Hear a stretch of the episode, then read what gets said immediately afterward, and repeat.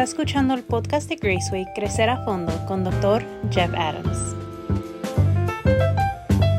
Hola amigos, bienvenidos a Crecer a Fondo, este podcast que sale de Graceway, la ciudad de Kansas City, en Missouri. Yo soy Jeff Adams, conmigo Carla Ponta. Otra vez. ¿Cómo estás? ¿Todo bien? Qué bien, qué bien. Carla, yo sé que hace unas semanas recibimos una carta muy linda de una mujer en el Perú. ah, que siempre está viendo el podcast y me has dicho que tienes amigos en Puerto Rico también Sí. que nos están viendo.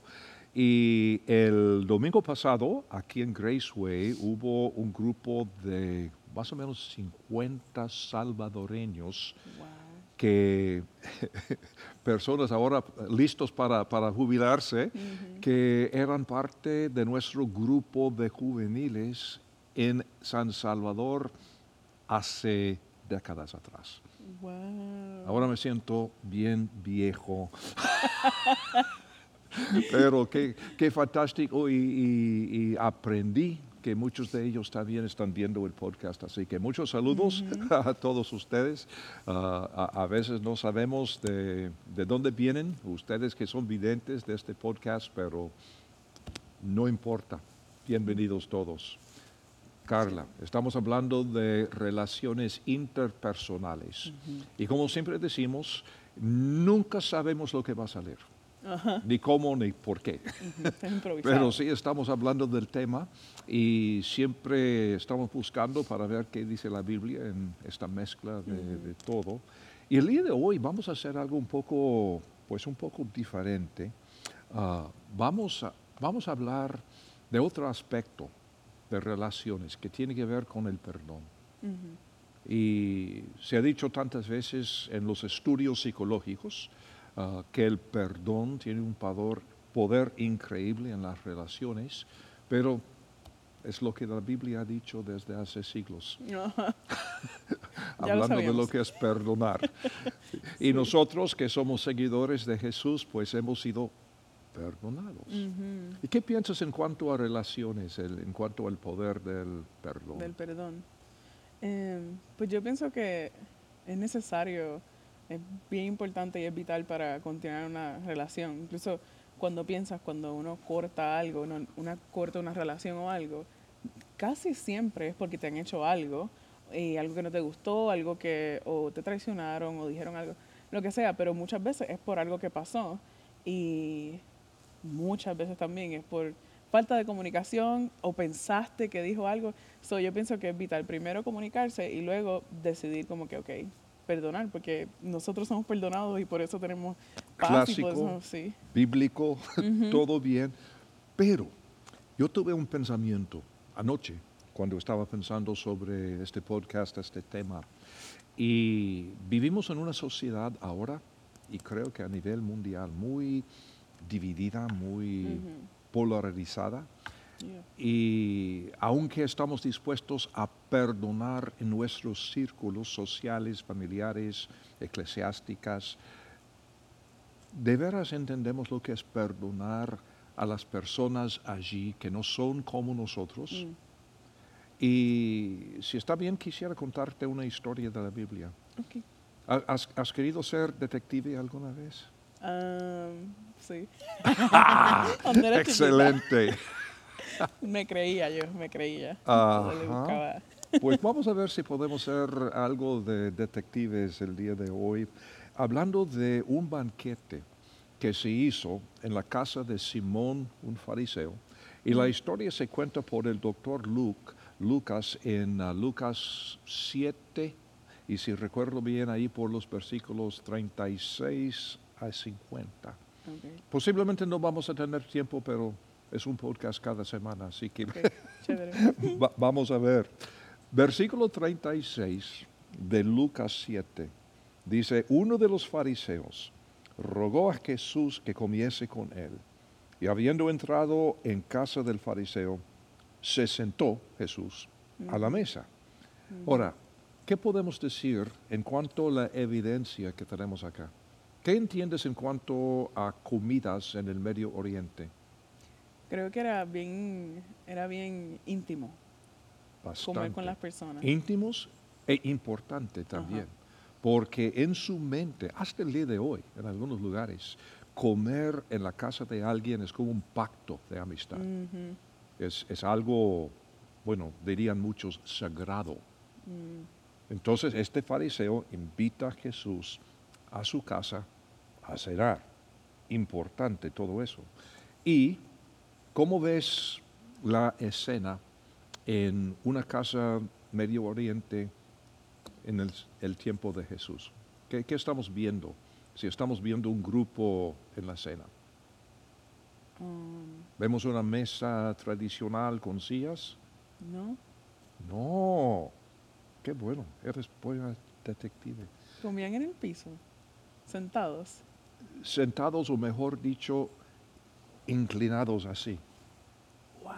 O sea, estaban alrededor de posiblemente una mesa, pero una mesa de esta altura. y sentados en el piso. No Ah, sentados, recostados, sino recostados sobre su brazo izquierdo para comer con el brazo is- eh, derecho. Y as- así estaban. Y con los pies ahí atrás, porque los pies son inmundos, sucios. ¡Wow! Eso es algo íntimo. Algo íntimo, pero más que nada diferente para nosotros hoy día. Y posiblemente había normalmente en una comida, digamos, ceremonial así, una docena de hombres. Mm. Mujeres no, lamentablemente, porque no habían crecido, no habían madurado para entender que la mujer es igual. Ok. Y Jesús, a propósito, ah, cambió mucha mentalidad en, en ese sentido. Pero ahí están, digamos, una docena de, de hombres. Cuando pensamos en la última cena del Señor y la pintura de Da Vinci, ah, pensamos en europeos, en, en su mesa, sus sillas y todo esto, solamente para quitar esta imagen de nuestra mente. Y Jesús está allí y lo que no entendemos nosotros, al menos muchos de nosotros, que en este momento hay una alta tensión, muy, muy alta, porque dice aquí que Jesús, habiendo entrado, se sentó a la mesa. En la mesa. A la Alta mesa. tensión, ¿por qué? O sea, en la mesa que ya dijimos que es bien bajita, que se sienta en el piso. Pero eh, esto es, esto es una traducción para nosotros, para, para que entendamos. Oh, ok. Se inclinó ¿Por qué hubo tensión? La pregunta. bastante. ¿Sabes por qué? Porque ellos eran fariseos. O todavía no estamos en ese tema. No, no, no, está, es- está bien. Y, y como digo, el griego literalmente quiere decir se inclinó. Pero Jesús a lo mejor es, si no es el más joven, es uno de los más jóvenes Ok. en, en- en este escenario, porque los fariseos, hombres Señores mayores normalmente, que saben todo y estamos acá. normalmente, Entonces Jesús era bien jovencito y luego está predicando cosas que ellos decían, hey, espérate. Exactamente, porque los jóvenes usualmente se sentaban en posición vertical, pero atrás de la mesa, con su Oh. espalda a la pared, así, mientras que los grandes estaban allí, entonces esperando que alguien le invitara a la mesa. Oh. Pero él va, evidentemente, directamente a la mesa para inclinarse como si nada. Como si fuera uno de ellos, de los mayores. Entonces, confianza, eh, ¿qué? O sea, ¿por, por qué hizo eso? Mm. Entra, de inmediato se inclina. Versículo 37, a ver qué podemos aprender. Acuérdate, somos detectives. Ok. Ok. Entonces, una mujer de la ciudad que era pecadora, al saber que Jesús, una advertencia, contenido adulto. Estamos hablando Sí. de una prostituta. Sí. Entonces una mujer de la ciudad que era pecadora, al saber que Jesús estaba a la mesa en casa del fariseo, trajo un frasco de alabastro con perfume y estando detrás de él a sus pies, llorando, comenzó a regar con lágrimas sus pies y los enjugaba con sus cabellos y besaba sus pies y los ungía con el perfume.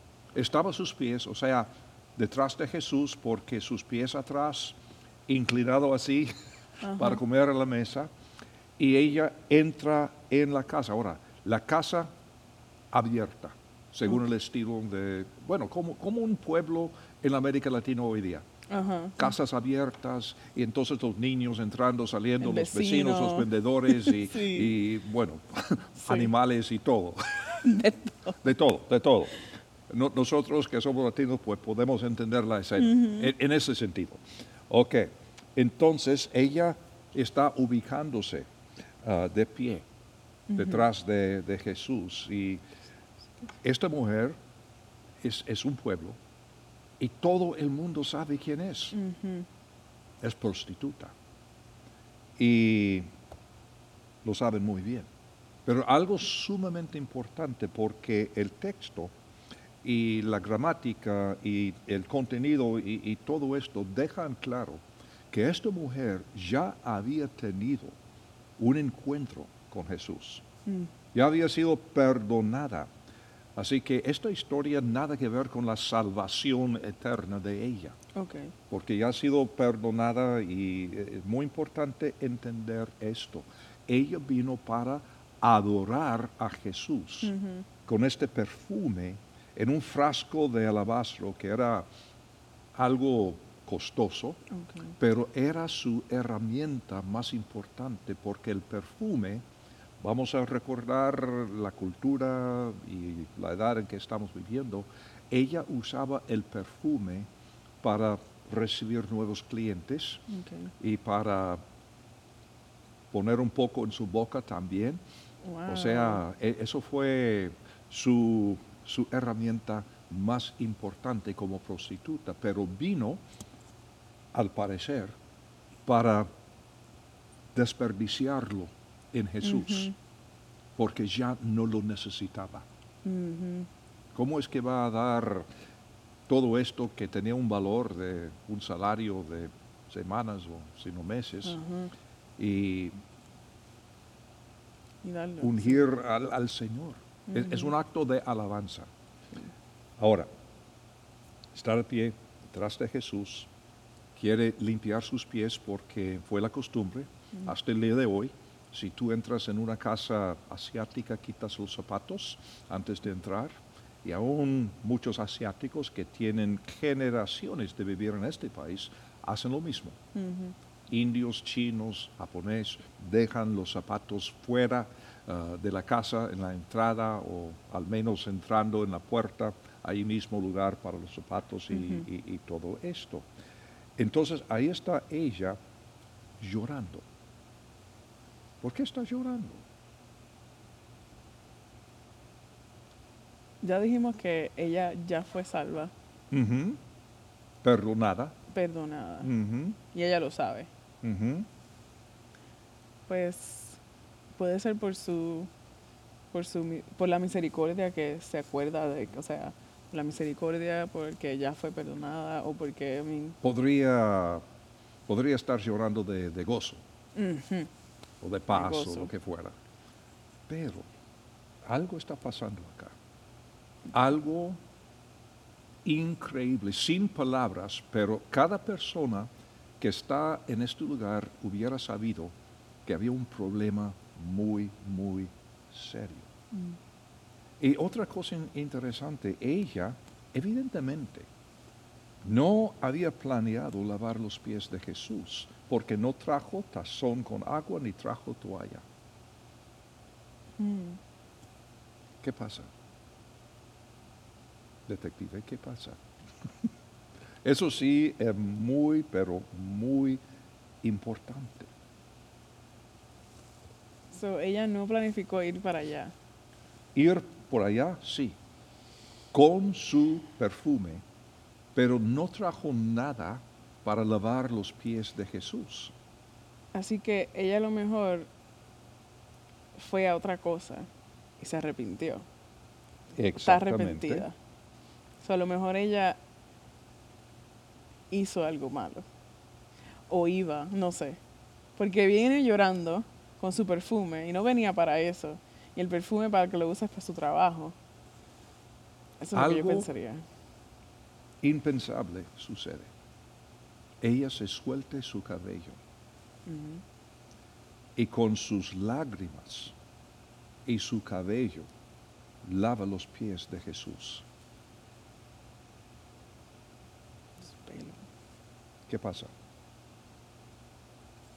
O sea, hasta el día de hoy, las mujeres is- islámicas en el Medio Oriente o en cualquier lado no se sueltan su cabello en público, Sino su hij- su hijab o otra cosa para esconder su cabello.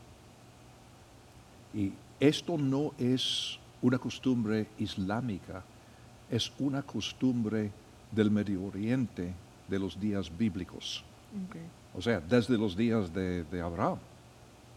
Entonces los musulmanes, por supuesto, han guardado esta costumbre, esta práctica, O algunos, digamos, porque hay montones de mujeres musulmanes que, que no usan hijab, pero muchos, los más fieles, digamos, más ortodoxas, pues siempre lo hacen.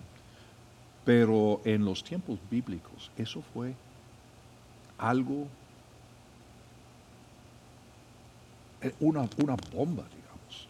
Porque, bueno, un comentarista dijo que para, para contextualizar esto en nuestro mundo, esto de soltarse su cabello equivale quitar la blusa hoy en día. Wow. O sea, algo que... ¿Qué, está haciendo ella? Pero llorando, llorando, lágrimas, enjugando los pies de Jesús, limpiando con sus cabellos. Es algo impensable.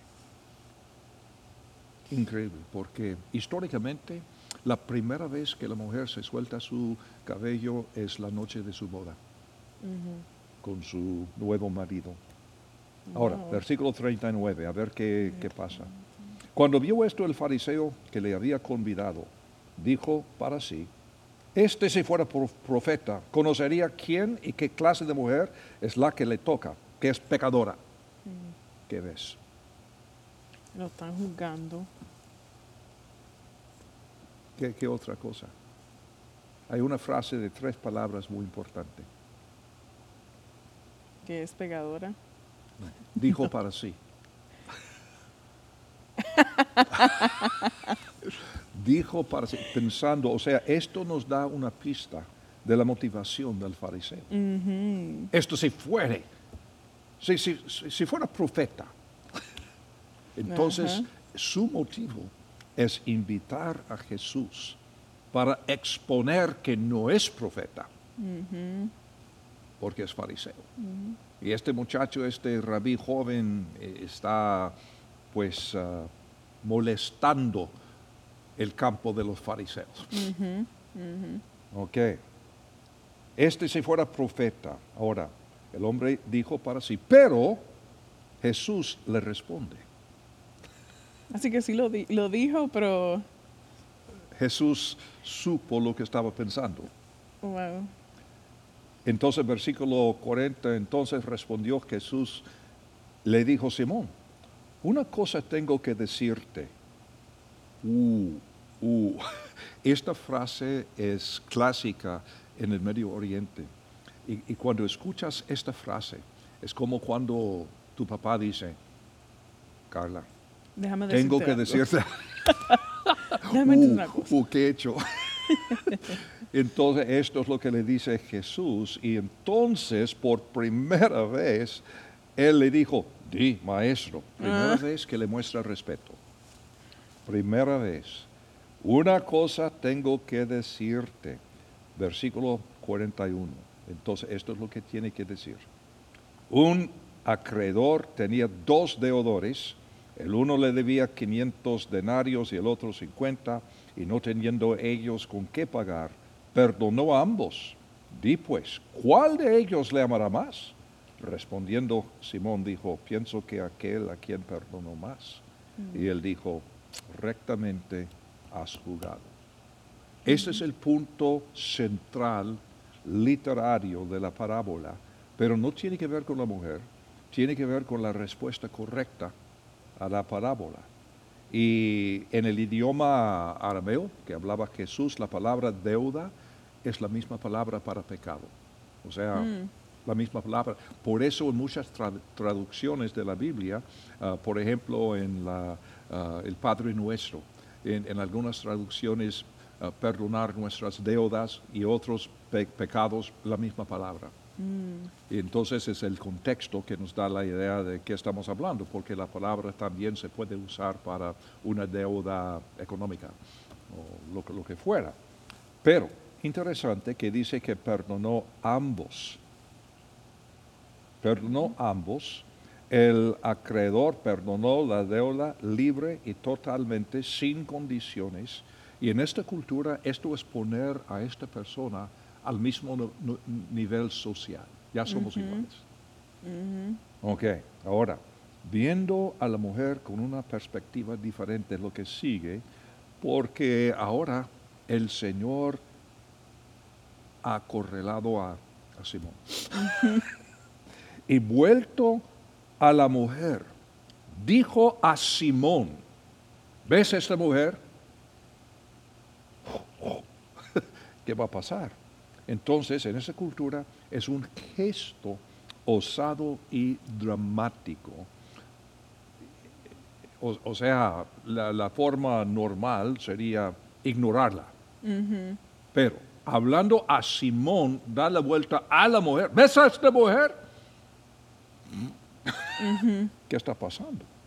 Entonces Jesús pasa al centro de la escena y convierte a esta mujer en una lección objetiva de lo que es amor, de lo que es perdonar. Y Jesús está totalmente desafiando la perspectiva de Simón. Totalmente. 44. Y vuelto a la mujer, dijo a Simón, ¿ves esta mujer? Entré en tu casa y no me diste agua para mis pies. Un pecado imperdonable social. O sea, entras en la casa, te dan agua para lavar tus pies. A lo mejor los siervos ah, lavan los pies. Mas esta ha regado mis pies con lágrimas y los ha enjugado con sus cabellos. No me diste beso cuando entró. Como conocedores de la cultura latina, parte de la cultura. Entonces das besos para entrar y besos para salir. Y si no, ¿qué te enseñó tu mamá? ¿Verdad? Entonces ah, no me diste beso, mas esta, desde que entré, no ha cesado de besar mis pies. Impensable. Besar los pies. Inmundos. No ungiste mi cabeza con aceite, que otra costumbre entrando en la casa para, la cena, mas ésta ha ungido con perfume mis pies. Y ahora la verdad está saliendo a la luz porque existe este protocolo tan definido para una comida formal como, como estas. Ah, nosotros también tenemos protocolo, como digo, entramos, saludamos a todos con beso, con abrazo y tal, mm. cómo está, cómo está la familia. O sea, sabemos que existe un protocolo. Y en esta cultura es la misma cosa. Pero la tensión de que hablaba, esta alta tensión, viene no de lo que ha sucedido, sino de lo que no ha sucedido. Entonces Jesús entró en la casa nadie le besa, nadie le saluda, nadie lava sus pies, nadie ofrece agua ni aceite ni nada. Entonces Jesús va directamente a la, mesa y se inclina. Está en control. Está en control. Y no hubo beso de saludo. Indispensable. Y no hacen nada, nada de estas cosas. Culturalmente, lo que una persona educada hubiera hecho, ponerse de pie y, decir algo como, puedo ver que no, no soy bienvenido acá. Ajá. Hasta luego, me voy, con permiso. E- Esto hubiera sido la cosa correcta, pero en vez de ello, con mucha confianza, Jesús pasa al lugar de honor para inclinarse, esperando. Ya lo invitaron, ¿verdad? Exactamente, exactamente. Y entonces esta mujer ve este insulto tan horrible que Jesús ha recibido. Y yo sostengo que a lo mejor esta mujer está llorando por cómo lo han tratado Mm, y que no tiene nada que ver con ella misma. Han insultado a aquel que me salvó, aquel que me perdonó de mis pecados. Y si ellos no le dan aceite, yo le doy perfume. Si ellos no lavan sus pies con mis lágrimas, con mi cabello, yo voy a hacer lo que, lo que puedo. Así que ella ya estaba ahí. Exacto. Ella nada más estaba como que Esperando, porque sabía que iba a viendo, observando, sí. Porque yo me imaginé que ella, no sé, de momento llegó porque lo, lo estaba buscando. o- Bueno, supo, me imagino, que Jesús venía a esta casa. Es una aldea muy chica, entonces, ah, ah, Jesús viene a esta casa. Entonces yo voy, yo voy a verlo porque voy a darle las gracias una vez más y, y- y darle este perfume ahora que no necesito. Ok, wow. Al- algo así. Y por eso e- esta mujer ahora asume así el papel de anfitrión, que Sion ha violado ha perdido su derecho. Versículo 47 dice, por lo cual te digo que son muchos pecados le son ah, perdonados porque amó mucho, mas aquel a quien se le perdona poco, poco ama. Y a ella le dijo, tus pecados te son perdonados. No es como, como si fuera la, la primera vez, Jesús está afirmando afirmando públicamente lo que pasa. Y los que estaban juntamente sentados a la mesa comenzaron a decir entre sí, ¿quién es este que también perdona pecados? Pero él dijo a la mujer, tu fe te ha salvado. Ve en paz. Aquí en versículo 100, ah, 47, Jesús está hablando a Simón, diciéndole a Simón que los muchos pecados de ella han sido perdonados. Y el tiempo verbal dejan claro que esto es lo que está, lo que está pasando.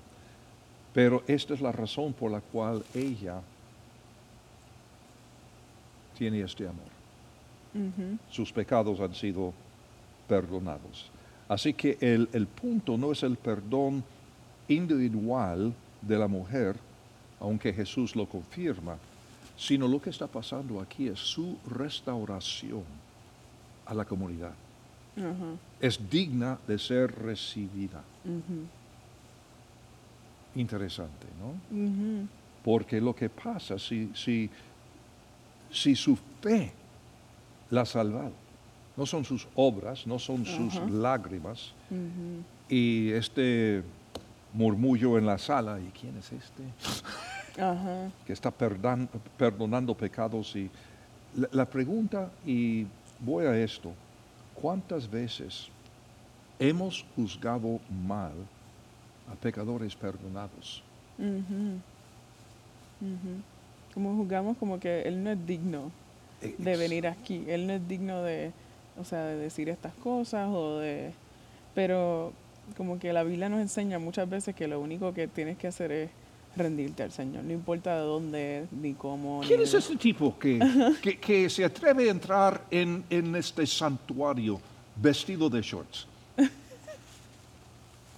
Ver- Sí, ¿Verdad? Sí. Sin saber las condiciones, sin saber quién es, pero de, inmediato juzgamos. Sí, por cómo se ve, por porque uno debería. Esta no chica, su, su falda es muy corta. ¿Cómo se atreve a entrar en la presencia de Dios aquí entre nosotros, los santos de Cristo? Ajá. Y quizás sin preguntarle. Ajá. Posiblemente es la única cosa que tiene, posiblemente hace poco aceptó al Señor, posiblemente por eso vino. ¿Quién sabe? Y yo me di cuenta también de esta historia, que desde el principio nos dimos cuenta que él tenía como ya una mala, no tenía buenas intenciones, como nos dimos cuenta al principio cuando dijo, pensó para sí, entonces ya él sabe como que, que este, cuando dijo que, que no tenía buenas intenciones, entonces cuando lo invitó a su casa, y lo vemos por cómo lo recibió también, y como quiera Jesús entró, y entonces este, se cree, o sea, muchas personas, y pues lo vemos aquí, él se cree lo más, o sea, porque saben mucho, porque tienen mucha, mucha inteligencia, mucha teología, mucha, pues ellos dicen, nosotros estamos aquí.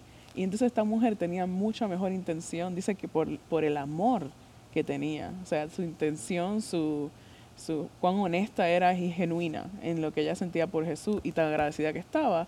Y este señor estaba como que no, es que aquí hay estándares y yo los tengo acá arriba y e- ella no. Y, y seguramente no la van a poner a enseñar en la escuela dominical el día siguiente, eh, eh, ex prostituta. Pero Ujú. el, el punto que creo que Jesús quiere hacer es, ¿quiénes son ustedes juzgarla si yo le he perdonado? Y diría lo mismo para nosotros. ¿Quiénes somos nosotros para juzgar a personas sin conocerlas, sin hablar con, con ellas, sin entender las circunstancias? ¿Quiénes somos nosotros para juzgar a esta persona, no perdonar la persona si ha sido perdonado por el Señor Jesús? Exacto. Wow. Y por el otro lado, si podemos perdonar a, a personas como ella, ¿cómo es que no puedo perdonar a mi amigo o amiga que me ha dicho alguna cosa, mi hermano, mi hermana, que todos somos seres humanos? Sí. sí. Pa- para mí esta historia es, es radical en, en cuanto al perdón. Y ujú. cómo es que cuando Cristo dice, te perdono, habla muy en serio. No importa Y no sea. solamente la salvación eterna, porque eso es lo que decimos a veces. en la- bueno, bueno, tiene la vida eterna, pero tiene que ganar el derecho de entrar. No, un momen- momentito. El Señor Jesús estaba restaurándola Sí. a su posición en la sociedad. Y, y claro, queremos ayudarla a crecer, madurar. A, a lo mejor no, no tiene dinero para sobrevivir ya que no está practicando su profesión. Así que, ¿qué podemos hacer para ayudarle? Tantas veces que personas han llegado aquí a esta iglesia ah, recién ah, salidas de, de- de la cárcel o algo así y de inmediato los juzgamos. Sí. Ah, mucho tiempo. Perdónennos. Largo No. el podcast del día de hoy, pero pensé que era importante. Sí, eh, fue muy buena historia, la verdad. Sí, fue muy buena historia. Y nos acuerda como que no hay nadie que tú no puedas perdonar. Muy buena como detective. Más o menos ahí yo. Muchas gracias a ustedes, nuestros videntes, por su paciencia el día de hoy, pero espero que estas pláticas, ah, pensamientos, lo que fuera, eh, sea una ayuda para todos nosotros para, para entender lo que es amar a la gente, perdonar a la gente y ser Jesús a las personas que todavía no, no lo conocen. Gracias ah, y aquí estamos de hoy en ocho.